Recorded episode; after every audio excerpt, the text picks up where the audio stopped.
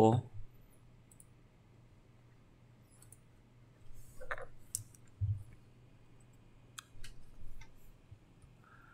好，各位听众朋友，大家好，欢迎收听今天四月十九号的元大旗新闻。首先带各位看到美股盘后的部分哦。那在上礼拜五，美国总统拜登政府宣布将会斥资十七亿元来追踪新冠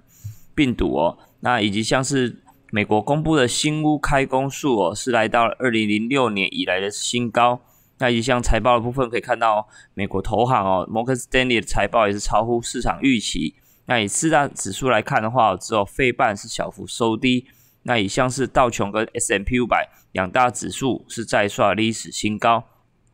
那以上礼拜来看的话，S M P 跟道琼的部分是周涨幅来到了超过一 percent，那周线也是连续四周的一个收红。那纳斯达克指数在上周的涨幅也有超过一 percent 哦，那也是呈现连续第三周的一个收红的一个表现。那以四大指数在上礼拜五当天的一个涨幅来看的话，道琼上涨零点四八 percent，S M P 五百上涨零点三六 percent。纳斯克指数上涨零点一 percent，那唯独只有非半哦是小幅下跌零点五六 percent 哦。那以科技五大天王来看的话，多数是呈现一个涨跌互见。那以道琼成分股多数是呈现一个收高表现哦。那像是加特宝、思科、交生、高盛的部分都有一到两 percent 的一个涨幅。那以费半成分股来看的话，多数是呈现一个收黑的一个情况。那只有像是高通是小幅上涨零点二七 percent。那以台股的 ADR 来看的话，是同步的上扬。那像台积电 ADR 是上涨了零点四二 percent，日月光上涨二点七一 percent，那联电也有上涨二点三八 percent，那中华电信也上涨零点四七 percent 啊。那相信国国人比较在乎的是有关于美国财政部公布的一个汇率报告。那以报告来看的话，台湾、越南跟瑞士尽管是符合涉及相关的一个汇率操纵三项指标。但是因为没有足够的证据哦，所以并未列入所谓的汇率操纵国的名单。那中国的部分是持续列入观察名单之中。那在这次报告之中哦，并没有点名任何贸易伙伴是身为一个汇率操纵国。那不过像刚刚提到了台台湾、越南、瑞士的部分已经达到门槛哦。那美国对汇率操纵国设有三项指标。分别像是对美国的贸易商品顺差达到两百亿美元以上，那以及像是经常账余额占该该国的一个 GDP 比重超过两 percent，那你还有像是至少六个月的一个进行单边干预汇率，而且买净买入汇率的一个金额是达到该国 GDP 比重两 percent 哦。那其实，在央行总裁杨金龙在三月份的时候就向立法院报告，就坦言说。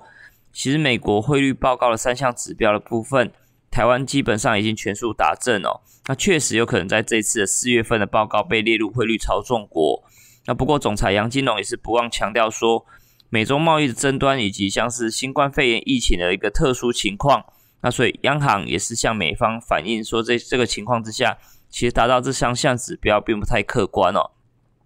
那台湾在被被列入汇率操纵国，其实也是不太。不太需要太过担心，因为台湾对美国大量的出超，主要是因为美国的需求的部分哦，并不是因为汇率的关系。那央行就指出说，台湾跟美国之间存有紧密且互利的一个双边贸易关系，尤其是在像是半导体这些科技供应链上是一个重要的战略伙伴哦。那这些都并非汇率报告三项检视指标所可以衡量的哦。所以，如果美国单就这项三项指标来做一个评断标准标准来看的话，并不太适合用于当前贸易对手的一个经贸跟汇率政策的一个关系。那另外，在重点个股看到，像去年的部分，因为晶片缺货席卷全球，也是造成汽车业的一个重拳。那市场的分析师也是共识显示，预期说晶片缺货的冲击不但不会反映到即将公布的五大科技巨头财报当中，那其中像是营收跟获利的部分，其实还是渴望实现双位数的一个成长。那随着银行股的一个美美国银行股的财报即将告一段落，那后续将会有像是脸书、亚马逊、苹果、微软、阿发贝这代为代表的五大科技巨头，接力将会公布第一季的一个财报。那根据华尔街日报就指出说，分析师是普遍预期。短期内的一个晶片供应短缺的问题，并不会像冲击汽车产业那样，对科技业的产业的冲击相对来说并不会太严重。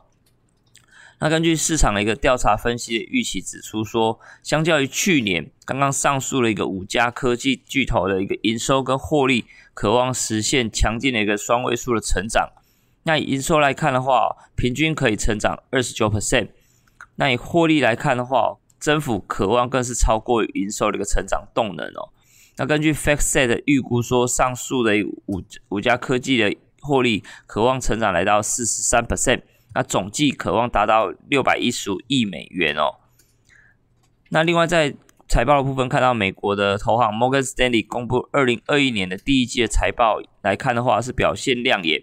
那其实也是如同华尔街的同业那的预期来看的话，主要就是在交易跟投行的银行业务的益助之下，这大摩的公布 Q1 的营收是创了一个历史新高，那获利也是比去年同期翻倍的成长。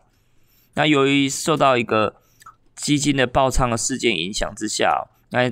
那也是公布相关的潜在的亏损是达到了九点一一亿美元哦。那你整体来看的话，根据路透路福特的一个资料显示说，以目前来说，美国公布了企业财报来看的话，有八十四 percent 以上的获利是优于市场的预估哦。那你到目前为止来说的话，S M P 五百的企业第一季的获利。渴望比去年同期是成长了三十 percent 以上。那根据 FactSet 也是指出说，在 S M P 五百 Q one 的一个获利，也是渴望创二零一一零年第三季以来最佳的一个季度表现哦。那你汇市的部分看到，在美国公债殖利率呈现低迷，那其实对美元美元的部分也是贬到近四周的一个低点。那以 I C 的美元指数来看，在上礼拜五是下跌了零点一一 percent。那来到了九十一点五六一，是创三月十八号以来的最低的水准哦。那美国公债殖利率在周五是呈现反弹回升，是来到了一点五六七五 percent。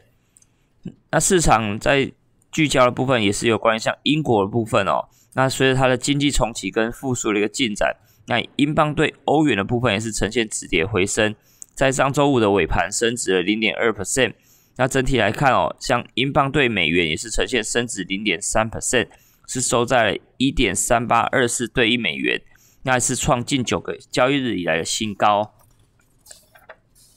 那另外在国内部分，带各位看到在台股的部分，上礼拜五受到台积电的法说会失灵哦，那呈现一个早盘的压抑的一个走势。那台股来看的话，早盘是一度回测万七点的一个关卡。那不过随着像是钢铁。航运这些船产类股的一个领军带动之下，其实大盘的跌幅呈现一个收敛哦。那午盘更是由黑翻红，那中场是上涨了八十二点以上哦。那以收盘价来看的话，是再创一个历史新高。那以台股的成交量也是达到了四千两百四十四亿元。那周线来说的话，也是连四周的一个收红。那观察全指股的部分表现来说的话，台积电虽然说法说会是展现一个乐观的一个展望。那不过市场是担忧，像是资本支出过大，可能会稀释毛利。那甚至 Q 二的一个展望也是不如市场的预期哦。那导致台积电在上礼拜五是下跌了一 percent。那不过比较撑盘的，像是大立光跟红海，上礼拜五涨了两 percent。那另外像是联电的部分也是受惠美国可能会禁止出口一些半导体设备的部分之下，那也是激励它的上礼拜五上涨了一 percent。那不过盘面上，电子族群的成交量只有占六六成之多，而且资金是陆续转战像是船产类股，例如像是钢铁跟航运的部分。那钢铁来看的话，指标类股中钢也是再度发动攻势哦，涨幅接近七 percent，股价也是创近九年的一个新高。那台股的一个个股轮动之下，也是比较明显一点。那不过我留意到在万七关卡以上，其实还是有一些高档获利了结的一个卖压。那大盘还是。整体来说，还是有一个基本面的支撑。那后续即将会进入上市柜的一个首季财报的密集公布期，那投资人就可以留意一些基本面较佳的一个个股哦。